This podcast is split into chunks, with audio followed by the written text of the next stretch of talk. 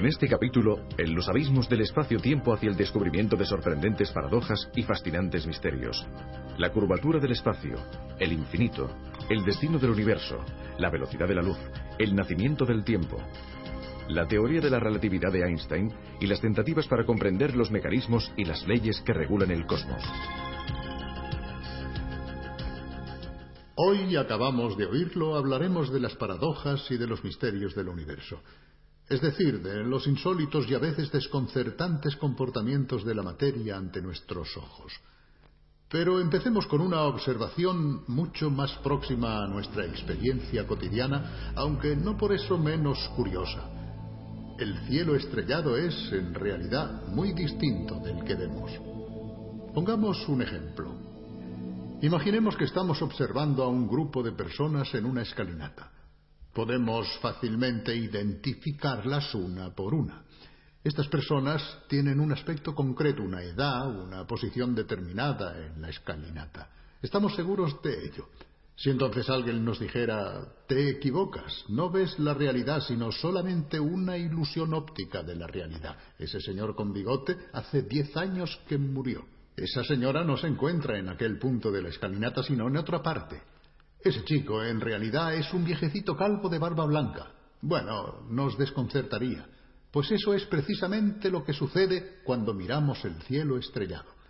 El firmamento que vemos es tan solo una ilusión óptica, porque ciertas estrellas que vemos brillar en realidad ya han muerto.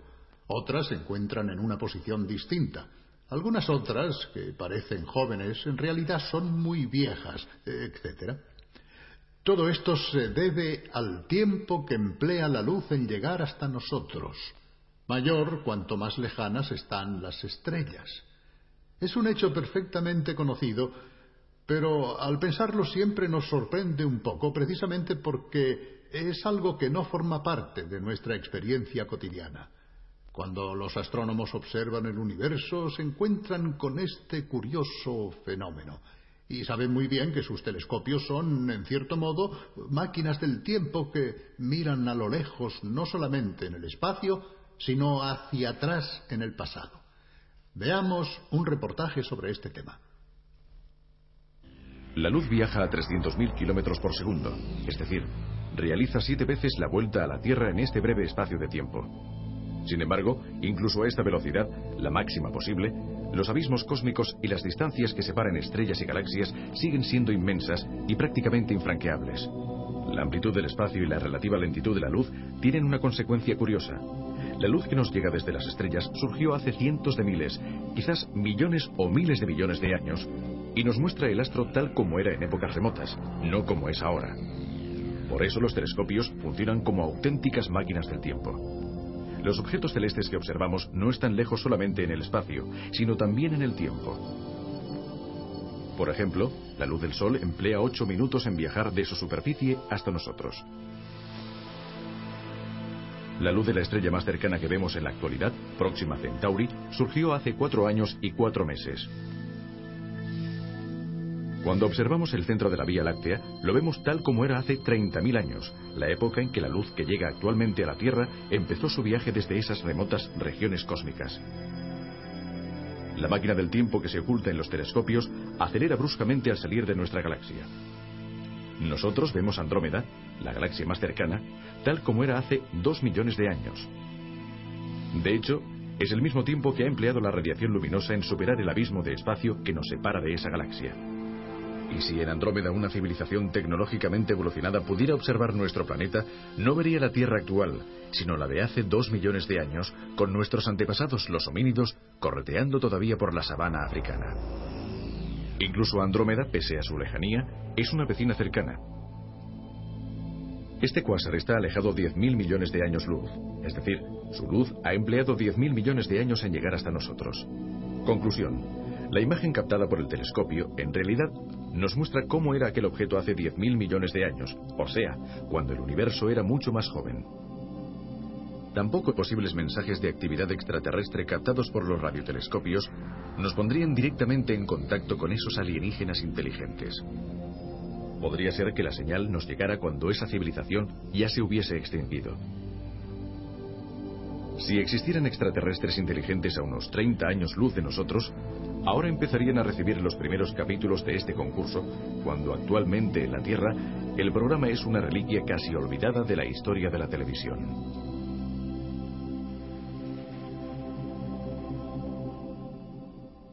Pues sí, es curioso pensar que todas nuestras transmisiones de radio y televisión viajan por el cosmos como mensajes en una botella y pueden ser interceptadas mucho tiempo después por alguien. Naturalmente son voces débiles que en un momento dado se pierden por el camino, pero que existen. Pero ahora vayamos a otro aspecto fascinante cuando se habla de espacios cósmicos. Se trata de un tema mucho más misterioso ante el cual se pierde nuestra mente. Es el infinito. El concepto de infinito existe en la mente humana, pero cuando se trata de llevarlo a la realidad, de aplicarlo al mundo físico o a la dimensión del tiempo, sobre todo al infinito hacia atrás en el tiempo, bueno, ya no somos capaces de entender cómo puede representarse verdaderamente. Es un gran problema en el que los físicos han trabajado durante mucho tiempo, pero solo han hallado algunas respuestas. En consecuencia, nos parece interesante adentrarnos en este campo del infinito e intentar exponer qué se conoce hasta el momento. Veamos. El Sol se pone tras el horizonte. Sin embargo, aunque desaparece más allá del perfil de las montañas, no desaparece totalmente. De hecho, podemos imaginarlo mientras continúa iluminando otras tierras y otros hombres. Dicho de otro modo, el horizonte no nos impide continuar sabiendo que existe un objeto. Podemos decir que para el hombre, aunque físicamente existen horizontes que cierran la perspectiva e impiden la visión, no existen límites mentales. El cerebro humano tiene la capacidad de pensar en el infinito. Un ejemplo famoso. Siempre amé este cerro yermo y este seto que me impide la visión pero sentado y contemplando más allá los espacios infinitos y los silencios sobrehumanos, me pierdo en mi pensamiento.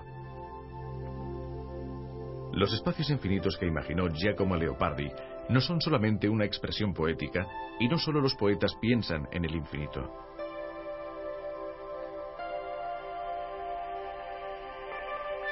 Veamos otro ejemplo. La sucesión de los números 1, 2, 3, 4, mil, mil millones, un billón. Siempre podremos decir uno más y concebir un número todavía mayor hasta el infinito. Cada vez que nos enfrentamos al concepto de infinito, chocamos con algún rompecabezas. Este es uno de ellos. Desde la escuela sabemos que los números son infinitos, pero si solo consideramos los pares, nos parece que son exactamente la mitad de todos los números. Sin embargo, esta es la paradoja. Los números pares son infinitos al igual que la serie completa de números. Al hablar de infinito, la parte es igual al todo. Naturalmente, estos infinitos de los que nos hablan las matemáticas son solamente mentales, maneras de funcionar de nuestro cerebro. De hecho, podemos preguntarnos si el infinito solo existe verdaderamente en el mundo físico. ¿Podemos decir que el universo es infinito o que existen dimensiones infinitas? A primera vista parece difícil hallar el infinito en el mundo que nos rodea. Podemos preguntarnos si, por ejemplo, para vaciar todos los mares y los océanos con una cucharilla de té serían necesarias infinitas cucharadas. Este número se puede calcular y escribir. Es 10 elevado a 24 cucharadas. Esta expresión significa un 1 seguido por 24 ceros y nos evita tener que inventar nombres estrambóticos para los números demasiado grandes. Si las cucharadas no son infinitas, ¿No podría ser infinita la cantidad de materia que existe en el universo? También esta cantidad se puede calcular. El universo que nosotros conocemos pesa 10 elevado a 58 gramos, es decir, 10 seguido por 58 ceros. Al medir el mundo físico se obtienen números increíbles, escritos con notaciones matemáticas inusitadas, pero no infinitos. Entonces, ¿no podría el infinito estar fuera de los confines del mundo físico, allá donde en lo muy grande o lo muy pequeño ¿El universo debería acabar? Veamos un imaginario zoom cósmico. Se trata de una famosa película que, partiendo de una pareja que hace picnic en un prado, nos lleva hasta los confines del universo. Ya hemos salido. 10.000 metros, 100 kilómetros. Estamos saliendo del planeta Tierra.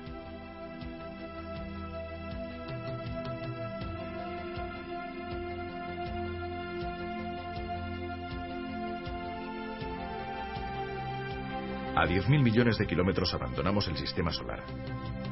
De ahora en adelante será mejor contar en años luz, es decir, el camino recorrido por la luz en un año. La estrella más cercana a nosotros, Próxima Centauri, está a cuatro años luz. A 10.000 años luz salimos de nuestra galaxia, la Vía Láctea, y nos adentramos en los espacios intergalácticos. Estamos a 100 millones de años luz de la Tierra. Ahora nuestra galaxia también es invisible, sin embargo los confines del universo todavía están lejos. Varias estimaciones afirman que actualmente los confines del universo se encuentran aproximadamente a 15.000 millones de años luz de nosotros. Pero una hipotética astronave que alcanzara la velocidad de la luz y que partiera hoy en esta desesperada expedición no llegaría jamás. Durante su interminable viaje, los confines se alejarían y se crearían nuevos espacios entre la astronave y el hipotético límite del universo. De hecho, Vivimos en un universo que se expande, en el que cada galaxia se está alejando de las otras galaxias. Pero, ¿podemos preguntarnos si tiene sentido hablar de los confines del universo? Según los científicos, esta pregunta no tiene sentido. No es posible imaginar el universo como una esfera que se expande en el espacio vacío. El universo es todo lo que existe, incluido el espacio. El problema de los límites es pues muy complicado y está relacionado con otro interrogante. ¿El universo es finito o infinito? De momento no se ha encontrado una respuesta válida. Sin embargo, por la teoría de la relatividad general de Einstein, sabemos que todo depende de la cantidad de materia presente en el cosmos. La relatividad nos muestra que la materia curva el espacio. Aunque estos conceptos son muy complicados, intentaremos poner un ejemplo. El espacio es una sábana tendida horizontalmente. La materia es una pelota situada sobre esta sábana. Cuanto más pesada es la pelota, más se hundirá en la sábana hasta el punto de que quedará completamente envuelta. Pues bien, si la materia del cosmos, es decir, las estrellas, las galaxias y la materia oscura, es suficiente, conseguirá curvar el espacio hasta hacerlo cerrarse sobre sí mismo y formar una esfera. En este caso, el universo será finito.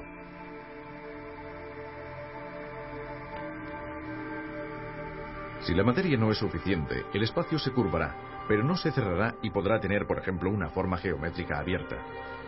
El universo será entonces infinito. Pero quizá las consecuencias de un universo abierto o cerrado nos ayuden a comprender mejor el espacio curvo. Si el espacio está cerrado sobre sí mismo, un rayo de luz que parta de un punto volverá al mismo punto después de miles de millones de años y de haber recorrido una gigantesca circunferencia. Sería casi como dar la vuelta a la Tierra partiendo hacia el este y volviendo por el oeste. Si el universo no está cerrado, el rayo de luz no volverá al punto de partida y se perderá en el infinito. No encontraremos límites en ninguno de los casos. Naturalmente no advertimos la curvatura del espacio, igual que nuestros lejanos antepasados no advertían la curvatura de la Tierra, porque solamente veían porciones demasiado pequeñas. Si no podemos decidir si el espacio es finito o infinito, ¿qué podemos decir del tiempo? ¿Ha existido siempre o hubo un instante cero? ¿Acabará el tiempo o avanzará para siempre? Si miramos hacia el pasado, el tiempo no es infinito. De hecho, nació hace 15.000 millones de años en el Big Bang. Pero si, en cambio, consideramos el futuro, las cosas resultan más complicadas. La teoría de la relatividad de Einstein demuestra que este interrogante equivale a preguntarse si el universo está espacialmente cerrado o abierto. Einstein demostró que si el universo está cerrado, entonces el tiempo es finito y el mismo universo, después de un periodo de expansión, invertirá su marcha y se contraerá hasta el colapso final. En este caso, el universo, el espacio y el tiempo tendrían un final. Si el universo es espacialmente infinito, también es infinito el tiempo y seguirá expandiéndose siempre. En consecuencia, todavía no somos capaces de saber si el espacio y el tiempo son finitos o infinitos. Pero tal vez podamos establecer que el infinito se encuentra en nuestras estructuras físicas en lugar de los confines del universo. En otras palabras, ¿se pueden encontrar partículas cada vez más pequeñas en la base de la materia? Aquí está de nuevo nuestro zoom, esta vez partiendo de una mano.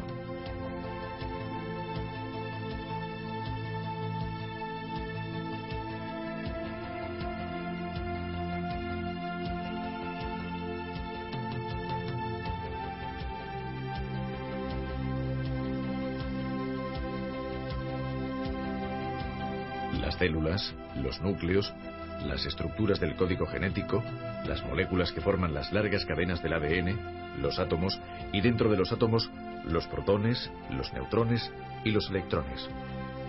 Finalmente, después de los protones y los neutrones, los quarks. ¿Hay algo más después de los quarks y los electrones o son el límite último? Según las más recientes investigaciones, parece ser que los quarks y los electrones son realmente este límite último. De todas formas, algunos resultados obtenidos en el Fermilab han levantado algunas dudas. Quizá los quarks también están compuestos por otras partículas. El telescopio espacial Hubble está escrutando objetos celestes a miles de millones de años luz de distancia, mientras que en el CERN de Ginebra y en el Fermilab de Chicago Nuevos experimentos y nuevas máquinas permitirán estudiar con una precisión cada vez mayor las partículas nucleares más pequeñas. Estas investigaciones representarán sin duda otro auténtico avance hacia la comprensión del infinito. Entonces, es de esperar que los pasos que todavía debemos dar no sean a su vez infinitos.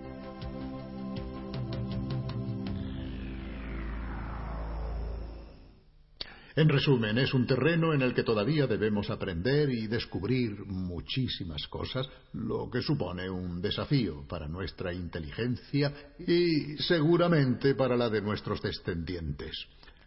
Bueno, pero hay otro aspecto muy interesante que surge cuando se habla de los llamados misterios de la materia, y son las relaciones entre el espacio, el tiempo y la velocidad.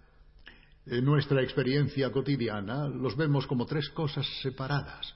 Medimos el espacio con reglas, el tiempo con cronómetros, medimos la velocidad con el velocímetro del coche, por ejemplo, pero jamás se nos ocurre que estas tres cosas están íntimamente relacionadas entre sí y se influyen mutuamente. Albert Einstein, en su teoría de la relatividad, mostró en cambio que el espacio y el tiempo pertenecen a un mismo sistema y que un objeto, a medida que se acerca a la velocidad de la luz, sufre unas distorsiones espacio-temporales respecto a un observador que permanece en reposo. Es una cuestión muy compleja, un auténtico rompecabezas que desafía nuestro sentido común debido a las paradojas que conlleva. Pero es extremadamente estimulante porque nos sitúa frente a una visión del mundo muy distinta a la que nosotros normalmente percibimos. Para ilustrar varios aspectos y varias consecuencias de esta teoría de la relatividad, hemos pensado en mostrarles unos dibujos animados realizados conjuntamente con Bruno Bozzetto que intentan explicar de una manera muy sencilla algunas paradojas aparentes debidas a las conexiones entre espacio y tiempo. Estos dibujos animados han sido realizados con el asesoramiento de un gran físico, el profesor Giuliano Toraldo di Francia. Esperamos que sea de vuestro agrado. Veamos.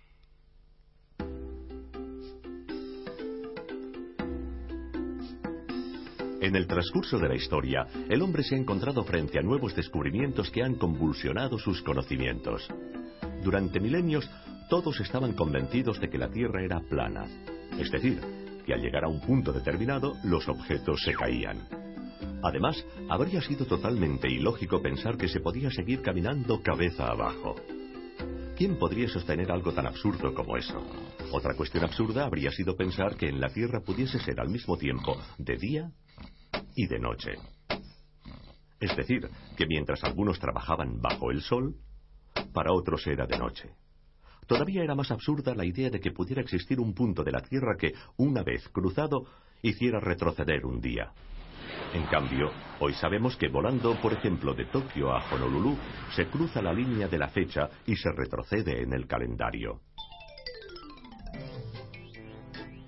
Naturalmente sabemos que cuando en California es mediodía, en Moscú es medianoche, y que los australianos están cabeza abajo respecto a nosotros y nosotros respecto a ellos.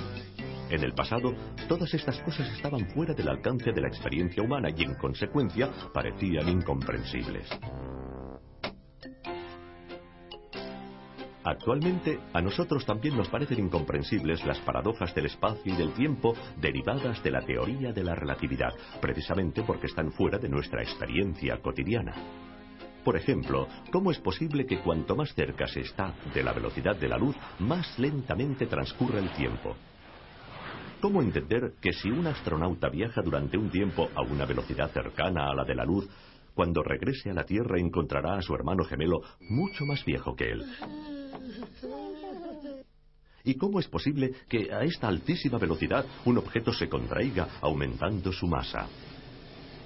El hecho es que estas paradojas nos parecerían totalmente normales si formaran parte de nuestra experiencia cotidiana. Pero esto no sucede por una sencilla razón. Estos fenómenos se hacen evidentes únicamente al viajar a velocidades muy cercanas a la de la luz, y estas velocidades están más allá de nuestra capacidad. Basta con pensar que el objeto más veloz que ha construido el hombre es una sonda interplanetaria que en el momento de máxima velocidad puede alcanzar aproximadamente los 20 kilómetros por segundo. Pues bien, la luz es 15.000 veces más veloz. 300.000 kilómetros por segundo. Es decir, que un vehículo interplanetario actual, comparado con la luz, se encuentra en la misma situación que una tortuga en relación a un reactor es 15.000 veces más lento. Por esta razón, nunca hemos podido entrar en la zona mágica en la que tienen lugar estas paradojas. Pero, ¿por qué suceden únicamente cerca de la velocidad de la luz? En realidad, se producen siempre, incluso a baja velocidad, pero los efectos son demasiado pequeños para que nos demos cuenta. De hecho, su crecimiento es muy rápido al aumentar la velocidad. Basta con un simple ejemplo para entender este concepto. Cogemos un objeto de metal y lo acercamos poco a poco a un imán. Cuando está a un metro, el efecto de atracción no se advierte, aunque en teoría existe ligeramente. Tampoco sucede nada a medio metro, y tampoco a 20 centímetros, pero a medida que nos acercamos, esta atracción empieza a notarse y aumenta cada vez más. En el último centímetro se hace muy fuerte y en el último milímetro fortísima. Finalmente, en la última milésima de milímetro es casi irresistible. Con los efectos de la relatividad sucede algo parecido. Con la velocidad del automóvil estamos aquí. Con la del cohete interplanetario aquí. Es decir, en un punto en el que, en teoría, el efecto de la relatividad existe pero es inapreciable.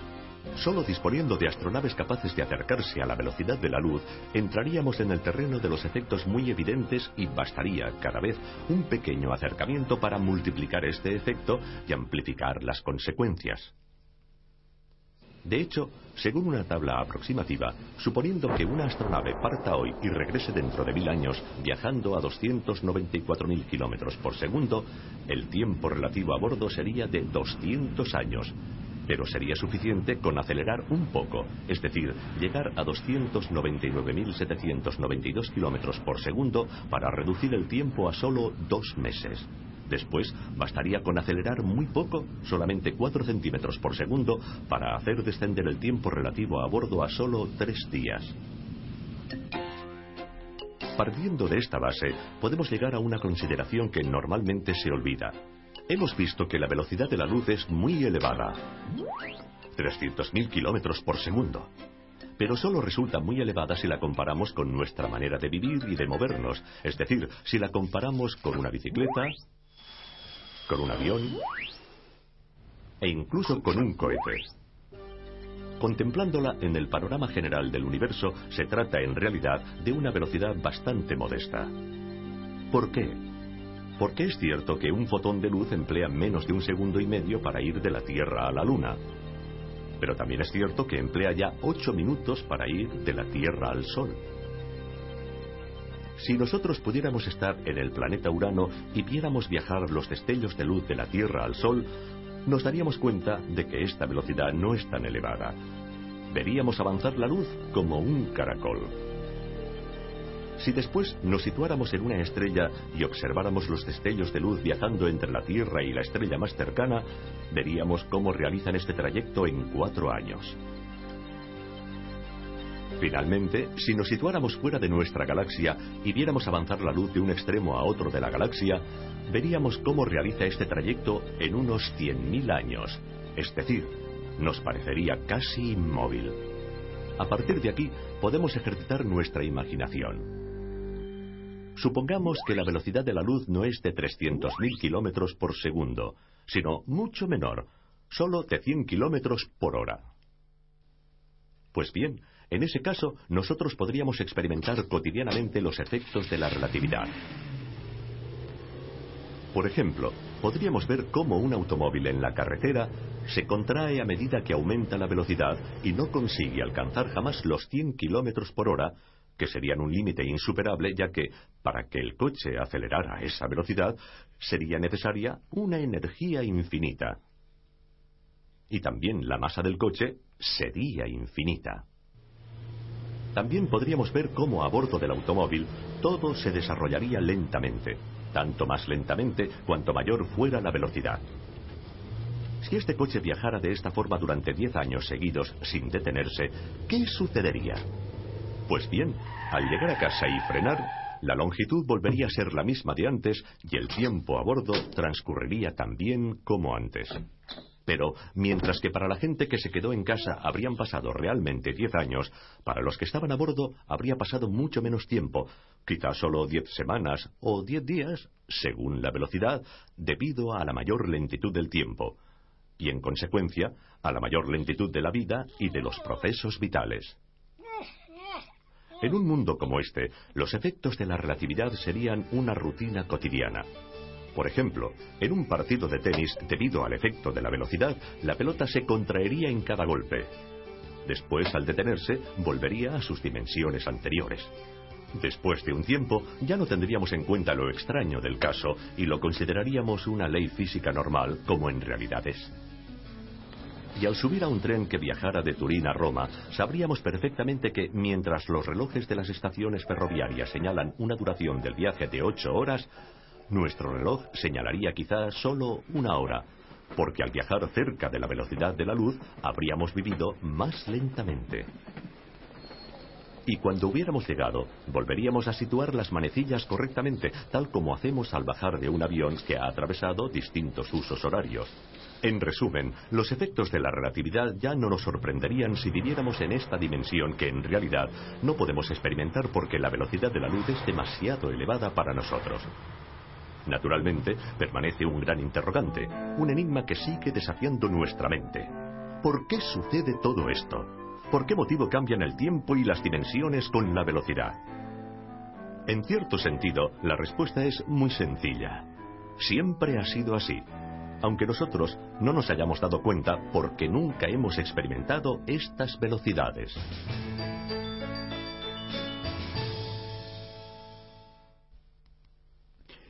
Bueno, pues aquí termina este capítulo tan denso en conceptos muy complejos y a menudo desconcertantes. Pero ya es habitual que la física nos haga entrar en laberintos en los que debemos cambiar la lógica con la que razonamos a diario. También la lógica, en cierto sentido, debe sufrir las mismas distorsiones que la materia. Sin embargo, todo esto no modifica la dimensión cotidiana en la que vivimos. Nosotros seguimos viviendo, trabajando con las viejas leyes de la física que siguen siendo válidas. Vamos siempre en bicicleta con las leyes de Newton, por así decirlo. Pero la relatividad, como la mecánica cuántica o el estudio del comportamiento de las partículas en los aceleradores, amplía nuestros horizontes y nos muestra que el universo, los átomos, la materia que nos rodea, tienen propiedades insospechadas que precisamente pueden parecernos paradójicas. Y todo esto forma parte del mundo de la investigación. Hasta pronto, hasta la vista.